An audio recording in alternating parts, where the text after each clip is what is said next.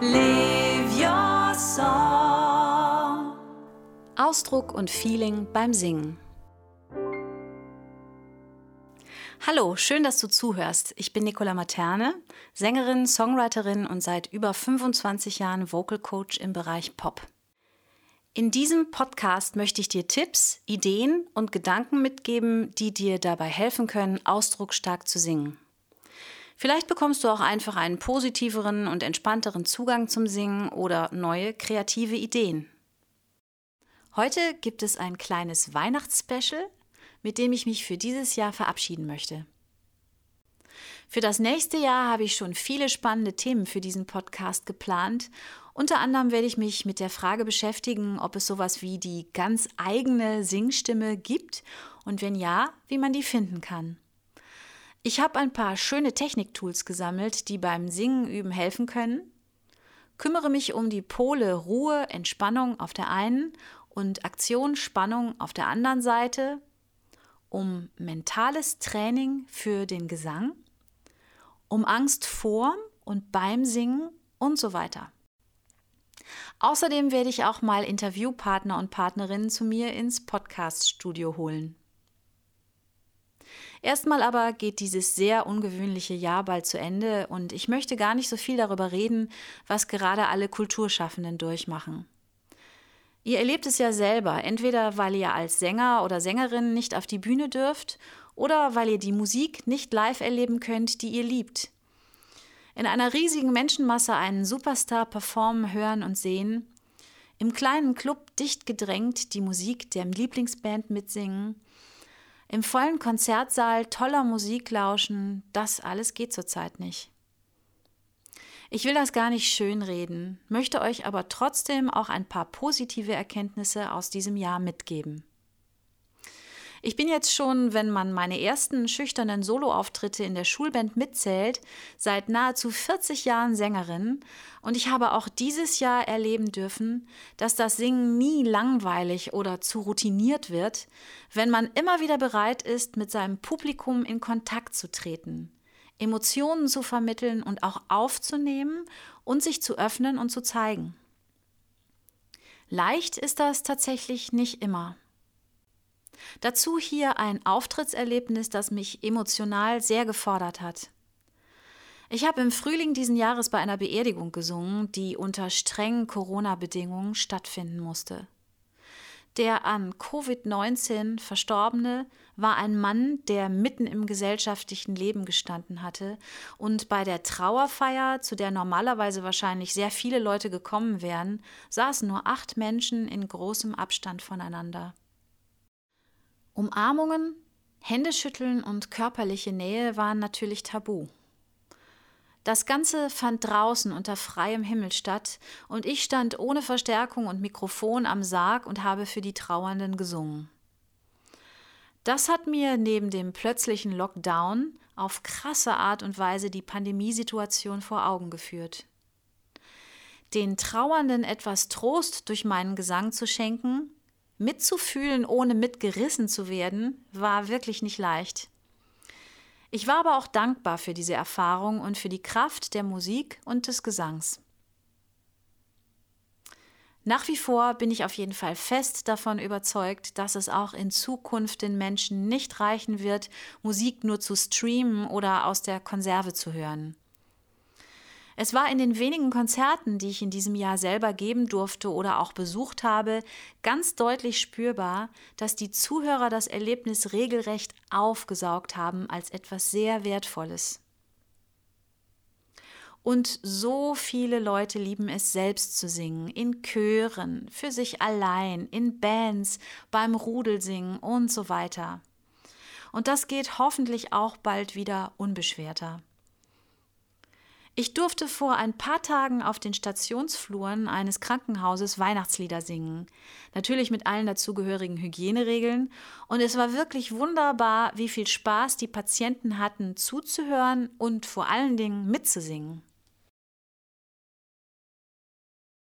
So, für euch habe ich was Lustiges, Weihnachtliches gebastelt und zwar eine richtige Frankenstein-Version von Last Christmas. Wie das Monster ist der Song aus lauter Einzelteilen mit groben Nähten zusammengeflickt. Spannend finde ich daran, welche stimmlichen Möglichkeiten die Singenden nutzen, um Emotionen zu vermitteln, welche Emotionen das sind und wie unterschiedlich das in den verschiedenen Genres ist. Zuerst werde ich euch was über die einzelnen Interpreten erzählen und was spannend an den Stimmen und den Interpretationen ist und danach werde ich das Stück dann abspielen. Es geht los mit dem britischen Sänger Ollie Murs, der einen richtigen Pop-Sound hat. Ziemlich hoch, eher clean und soft und ab und zu etwas hauchig. Seine Stimme vermittelt mir das Bild von dem netten Typen von nebenan. Durch ein leichtes Vibrato, ein paar Zier- und an- und abschwellende Töne klingt er sehnsüchtig und leidend, aber nicht extrem dramatisch. Der zweite Refrain ist von einer Rockband aus Litauen und erinnert stilistisch an Sänger wie Axel Rose von Guns N' Roses. Der Sänger singt etwas höher als Ollie Murs und klingt dadurch, dass er lauter schautet, die Stimme etwas Distortion, also Verzerrung hat und eher eng und hart ist, deutlich aggressiver. Der ist also eher sauer als traurig. Danach singt Tom Gäbel einen Refrain im Jazz-Crooner-Stil.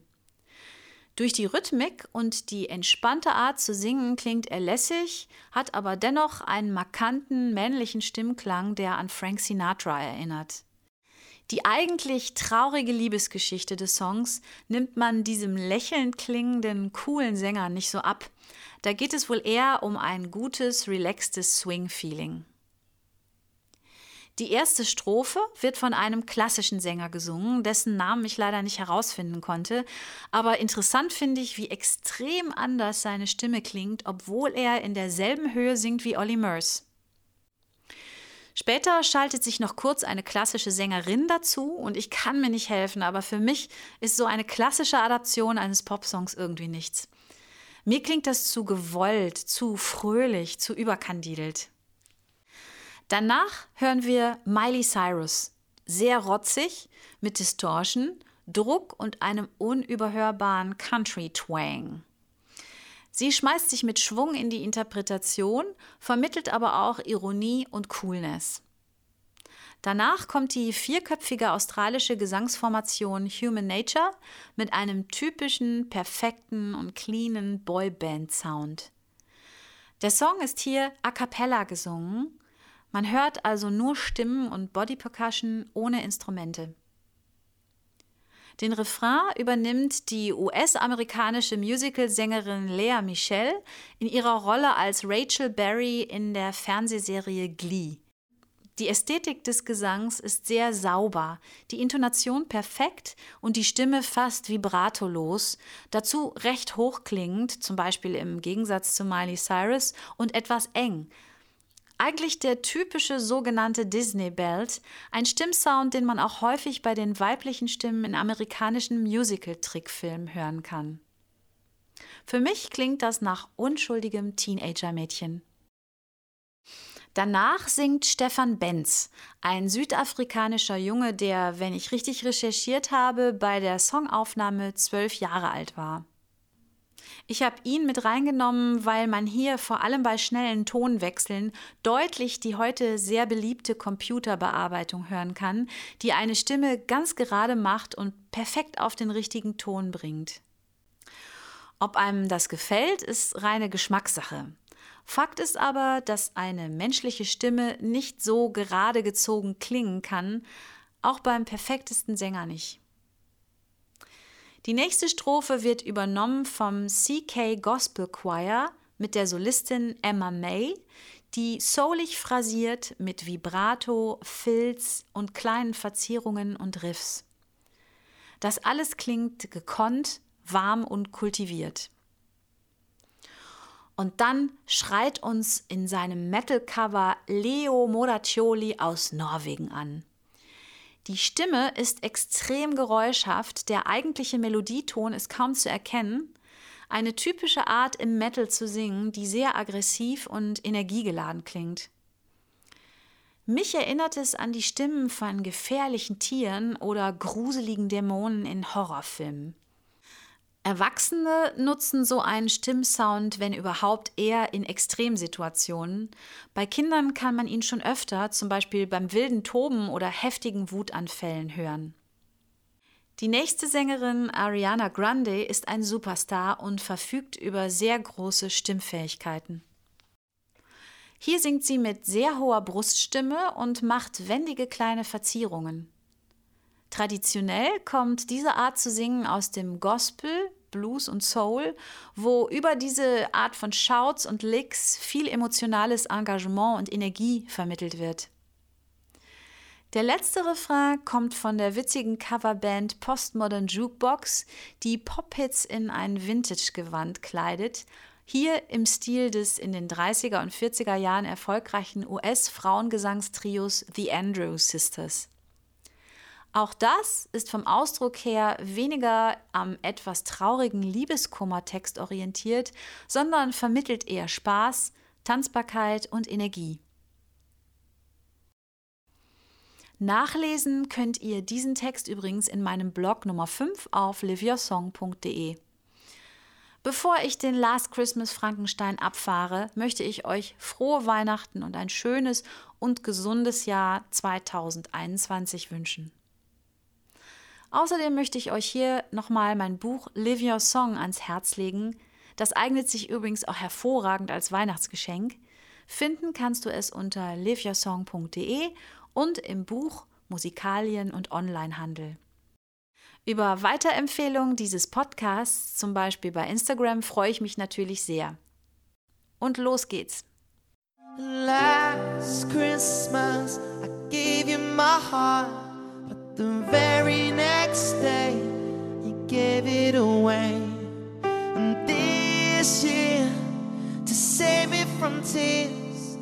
I give it to someone special. Last Christmas, I gave you my heart, but the very next day, you gave it away.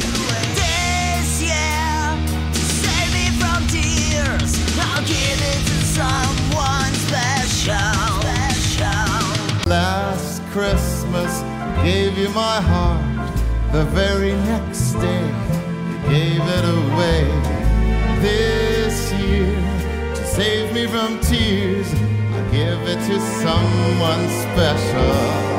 Oh, once beaten and twice shy. He's keeping distance, but he'll still catch his eye. Tell me, Eddie, do you recognize him? Merry Christmas. I wrapped it up and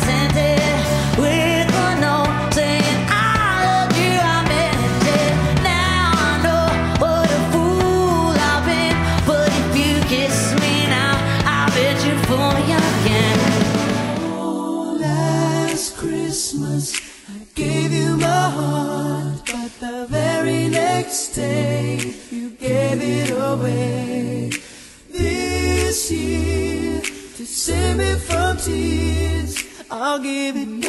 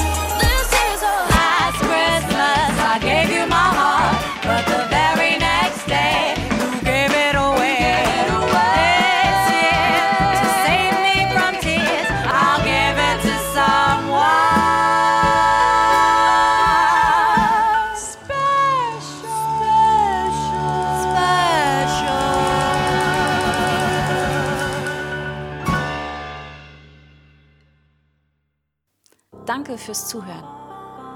Live your song. Ausdruck und Feeling beim Singen.